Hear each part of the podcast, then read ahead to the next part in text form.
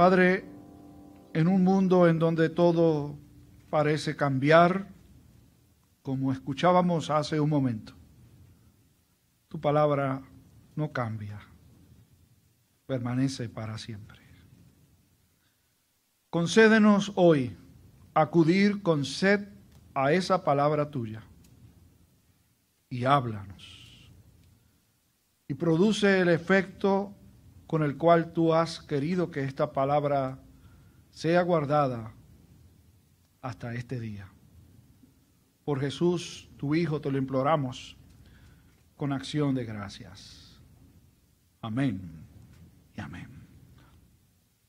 Durante la época en la que la tensión racial en los Estados Unidos estaba en todo su esplendor, y en el tiempo en donde las escuelas empezaron a integrarse, es decir, en una misma aula escolar podían coexistir niños blancos y niños negros. Esta niña blanca fue a su primer día de clases en un lugar en donde se estaban integrando por primera vez niños de los dos colores. Así que estaba en primer grado, es decir, iba a su primer día de clases de todas formas, pero con esta dinámica particular, su mamá tenía una gran preocupación acerca de cómo le iba a ir a su niñita. Así que la niña fue a la escuela, pasó su primer día de clases y cuando su mamá va a recogerla, le pregunta, ¿cómo te fue, hija mía?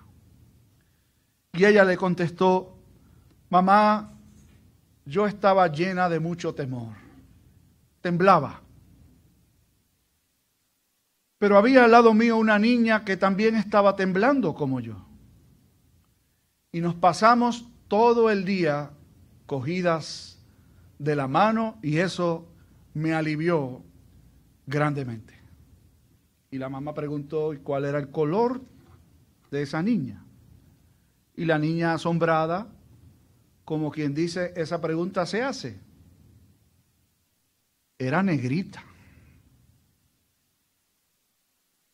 Se dice, yo he escuchado esto, que tengo que corregir por si acaso algunos de ustedes lo dicen, que en Puerto Rico no hay racismo.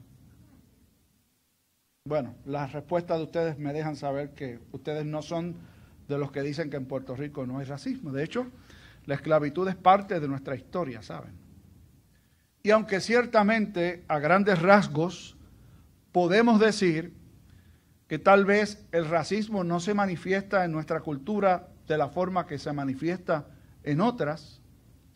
En Puerto Rico sí existe el racismo. Sí existe la discriminación por el color de la piel. Eso gracias a Dios no pasa en esta congregación. Pero en otros lugares probablemente usted lo ha percibido. Bueno, no iba a decir algo, pero lo voy a decir, sí. Miren, la gente que dice que no somos racistas, no lo son hasta que el hijo se enamora de una chica de otro color. O la chica trae, cuando eso pasaba, que todavía debería pasar, que la chica trae al novio a la casa para que conozca a los padres y todo eso. La gente quiere ir por otra ruta ahora y ni siquiera conocen a los padres y ni siquiera se casan, pero eso no es lo que debe suceder. Eso no es lo que enseña la escritura, eso no es lo que predica esta iglesia tampoco. Pero si eso pasa y el muchacho es de un color distinto, yo recuerdo a alguien muy cerca de mi familia que decía, pero yo pensaba que tú ibas a mejorar la raza. Tal vez usted lo ha, lo ha dicho o lo ha escuchado también. Miren, la raza nuestra no puede mejorar. Eso, lo que somos es lo que somos. Y había una poesía negroide que recitaba alguien que yo admiré muchísimo. Recuerdo que lo llevaron a mi escuela superior hace todos los años que hace que yo estaba allí. Y aquel señor se trepó en una tarima y se quedó con el canto. Y una de las que, una de las que recitó o declamó decía, ¿y tu abuela? A dónde está. Así que por si acaso alguien fuera a pensar que es muy blanquito o que es muy negrito, como para no tener en su casa o en su familia alguien que dañe o mejore la raza, ninguna de las dos cosas es posible. La raza no se va a dañar, ni se va a mejorar tampoco. Cuando Jesús desarrolló su ministerio público entre los judíos y sus vecinos, sí existían diferencias raciales. Las había en aquel tiempo. Y Jesús, que ha venido enseñando, de hecho concluye el pasaje que, que nuestro hermano Pastor Sierra utilizó el pasado domingo, cuando los discípulos que Jesús envía regresan y Él les dice que son bienaventurados los que ven las cosas que ustedes están viendo y los que pueden oír las cosas que ustedes han escuchado, porque muchos antes de ellos desearon ver y desearon escuchar y no pudieron ver ni escuchar. Y aunque el contexto del pasaje que está delante de nosotros hoy cambia, porque esto que Jesús ha dicho se lo dice a esos 70 y a los 12 que estaban con ellos, ahora cambia el escenario pero el tema todavía está allí subyacente. Recuerden que quien escribe, Lucas, lo hace con una intencionalidad y con un propósito. Por lo tanto, todo lo que va sucediendo en el transcurso de lo que se nos es narrado tiene un hilo conductor y hay un propósito. Así que el ver y el oír, como debe ser, está aquí muy, pero que muy latente. Lo vamos a ver hoy y lo vamos a ver en la lectura que nos va a acompañar el próximo domingo. ¿Qué es lo que tenemos hoy delante de nosotros?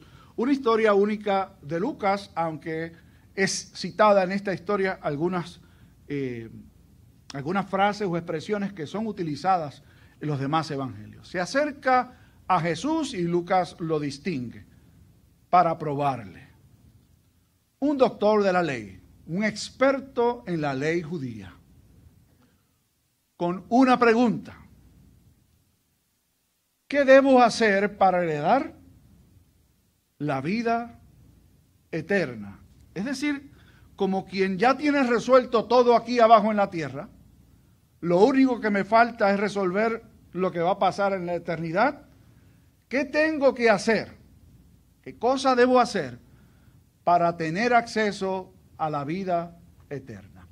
Como sabemos, porque ya Lucas nos lo ha dicho, realmente este hombre no tenía interés en saberlo porque pensaba que ya lo sabía. Su intención era poner a prueba a Jesús. Así que la pregunta era para ver qué Jesús decía y de alguna forma poder hacerlo caer. Y Jesús, que vuelvo a decir, uno de, de los aspectos del ministerio de Jesús que a mí siempre me han cautivado muchísimo es cómo él maneja la adversidad. Cuando venían con alguna pregunta capciosa, o con una intención que no era genuina, la forma en que Jesús responde es maravillosa. Se dice que una pregunta no se contesta con otra pregunta. ¿Quién dijo que no? Jesús lo hace muchas veces. Y aquí responde con una pregunta. A la pregunta de qué, hay que hacer para heredar la vida eterna, la respuesta es que dice la ley, que lees. Y el hombre que era un experto en la ley, que conocía la ley, que la podía citar de memoria, Jesús pone la bola en su cancha o en el lado de su cancha. No son dos canchas distintas, ¿sabes? Porque el deporte no se juega en dos canchas, se juega en una sola. Yo oigo gente decir, la bola está en tu cancha.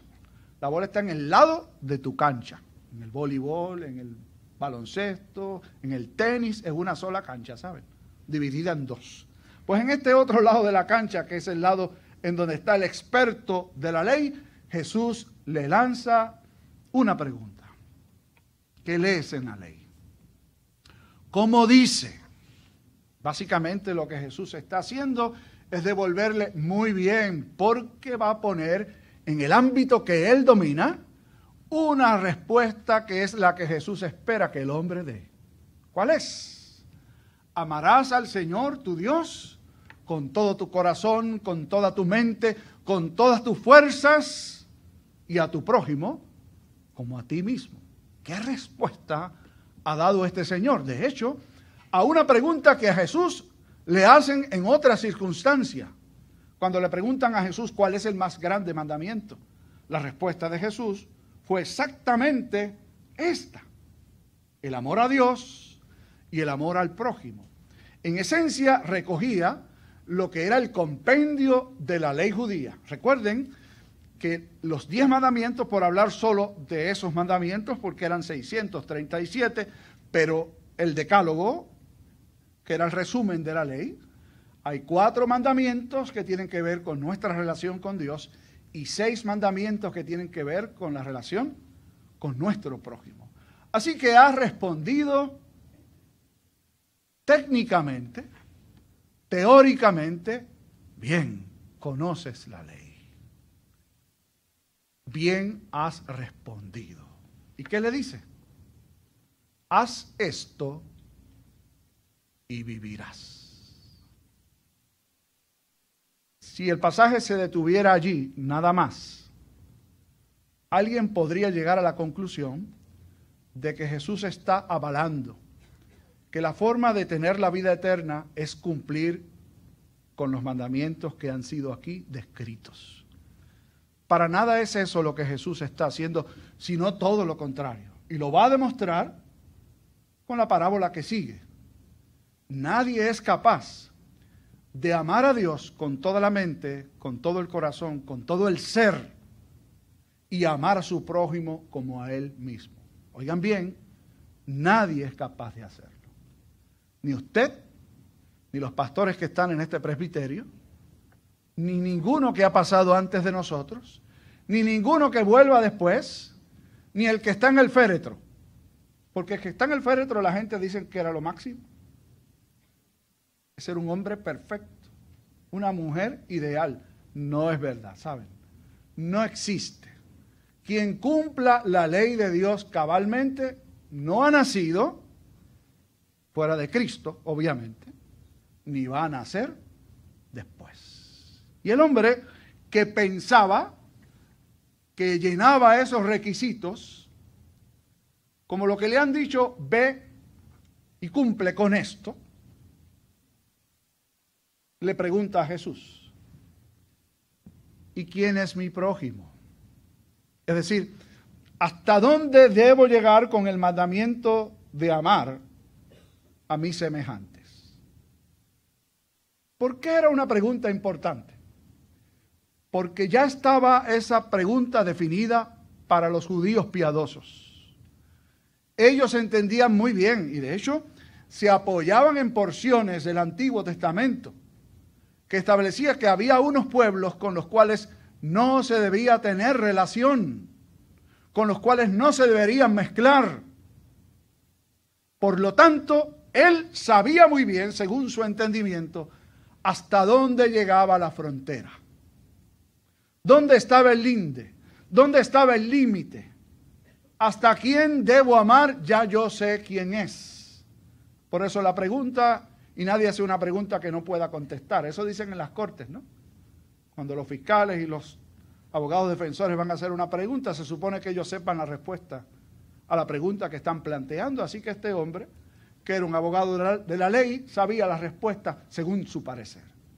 ¿Quién es mi prójimo? Déjenme decirle un poco antes de ir al, a la parábola, que los judíos piadosos pensaban que los que no eran parte del pueblo de Dios, del pueblo escogido de Dios, no eran prójimos. Pensaban también que los judíos que estaban marcados por el pecado, y esa era una enfermedad incurable, las enfermedades incurables, la forma en que se interpretaban era que estaban marcados por el pecado, por lo tanto estaban ajenos a lo que eran los beneficios del pacto de Dios con su pueblo. Así que todas estas personas marginadas para los propios judíos, aunque fuesen judíos, no eran prójimos. Porque entendían, como en algunas iglesias yo creo que alguna gente entiende también, que si está en pecado, ¿usted ha escuchado esa expresión? Fulano está en pecado, hay que sacarle el cuerpo. Y yo pregunto, ¿qué es estar en pecado? Si en pecado me concibió mi madre y la suya también.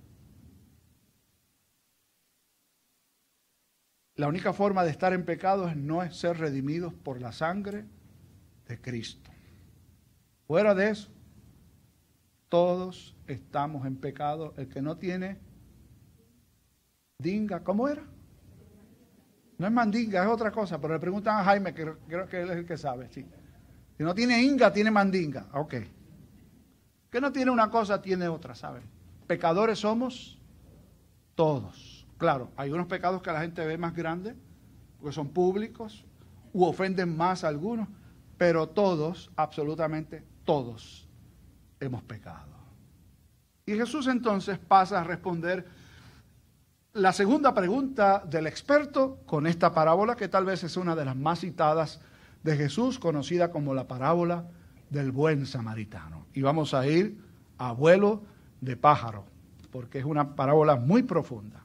¿Qué se presenta aquí en esencia? Un hombre, y en todas las descripciones de un maestro a un pueblo judío o a una audiencia judía, cuando el hombre no se determinaba quién era, es decir, su procedencia, se interpretaba que era también un judío. Así que este, que viene descendiendo del templo hacia Jericó, es atacado por unos ladrones, lo golpean, lo dejan casi muerto, además de haberle robado lo que tenía, y allí está a la orilla del camino venía descendiendo, ese, ese verbo es importante, desde Jerusalén a Jericó, literalmente.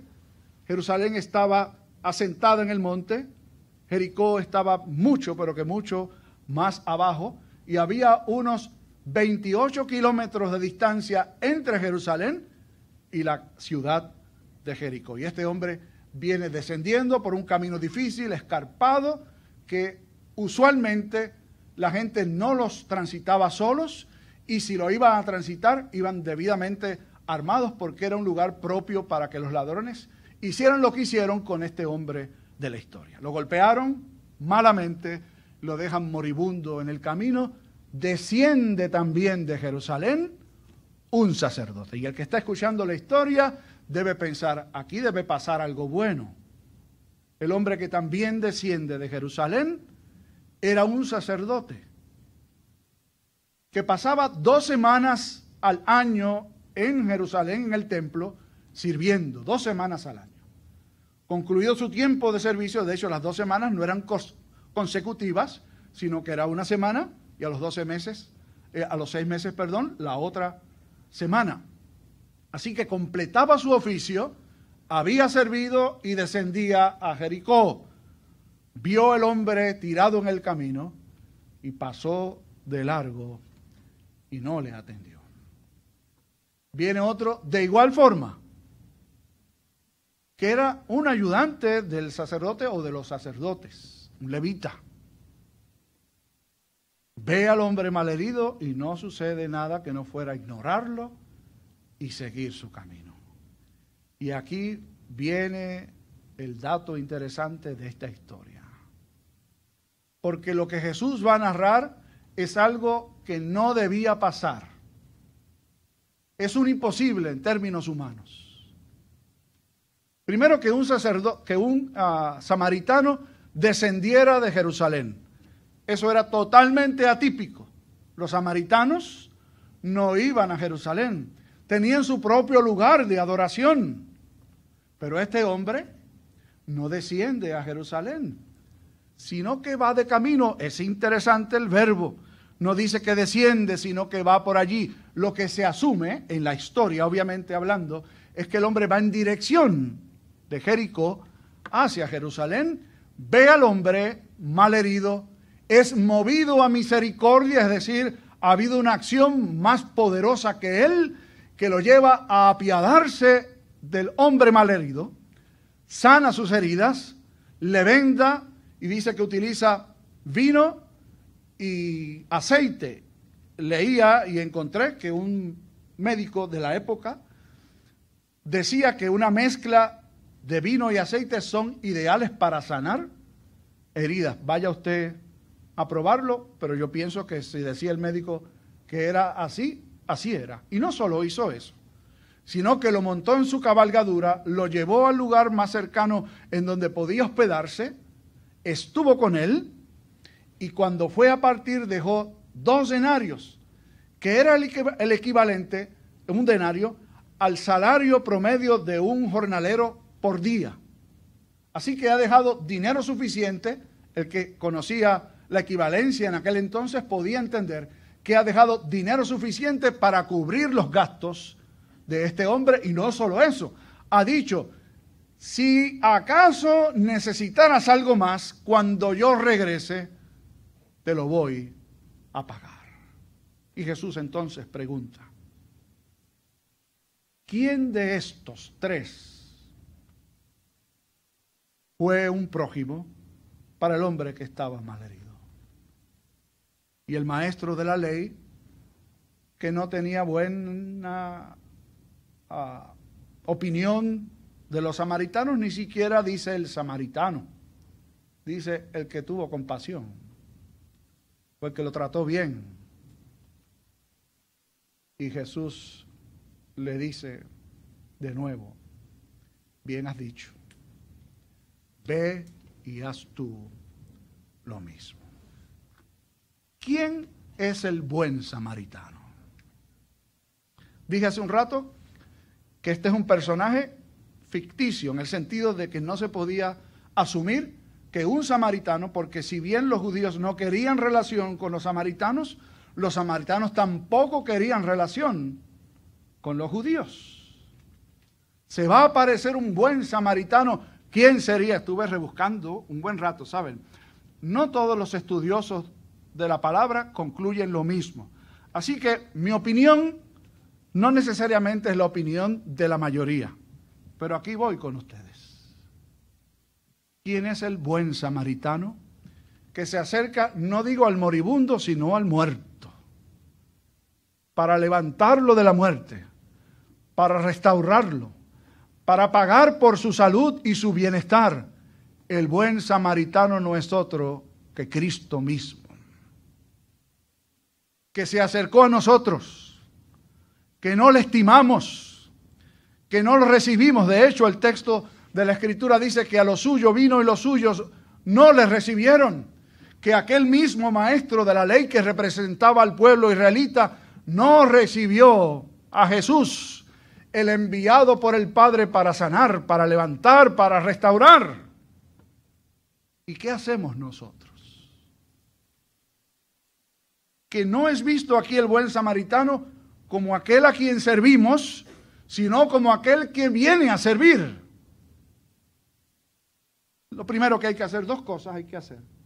Lo primero de ellos es recibir el buen trato del samaritano recibir la gracia que viene de Dios totalmente inmerecida.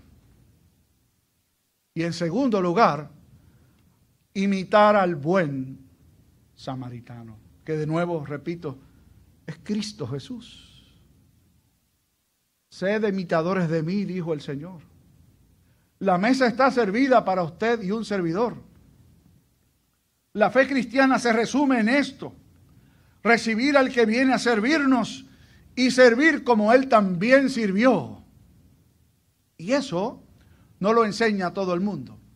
Platón en su libro La República exhortaba en esencia a sus compatriotas griegos a no someter a la esclavitud a los demás griegos. Cuando fuesen a avanzar contra alguna ciudad, no humillarla y utilizar los despojos para llevarlos, si era griega, al templo sin embargo, los que no eran griegos para Platón eran bárbaros y podían sí, sí ser sometidos a esclavitud. Qué distinto es el Señor con nosotros. Que éramos bárbaros, que éramos gentiles, que éramos ajenos a los beneficios del pacto. Y por su gracia infinita se hizo nuestro prójimo. Llegó hasta donde usted y un servidor nos sanó, nos restauró, pagó por nuestra salud. Y dijo, si acaso hace falta algo cuando regrese, yo voy a saldarlo. Quiera Dios que usted y yo, que no importa el colorcito que tengamos, no somos superiores a otros, tampoco inferiores, ¿saben? Somos tan pecadores como ellos y tan dignos de la misericordia de Dios como ellos. A hacer también nosotros lo mismo. Padre amante, gracias por acercarte a nosotros en nuestra muerte espiritual, cuando otros pasaron de largo. Mostrarnos tu misericordia, sanar nuestras heridas, ungirnos con aceite fresco, traernos a tu casa y pagar por nuestro bienestar eterno. Ayúdanos a aceptar la gracia que en Jesús nos ofreces y a procurar hacer como Él también hizo con nosotros. Por Cristo el Señor lo pedimos con gratitud. Amén.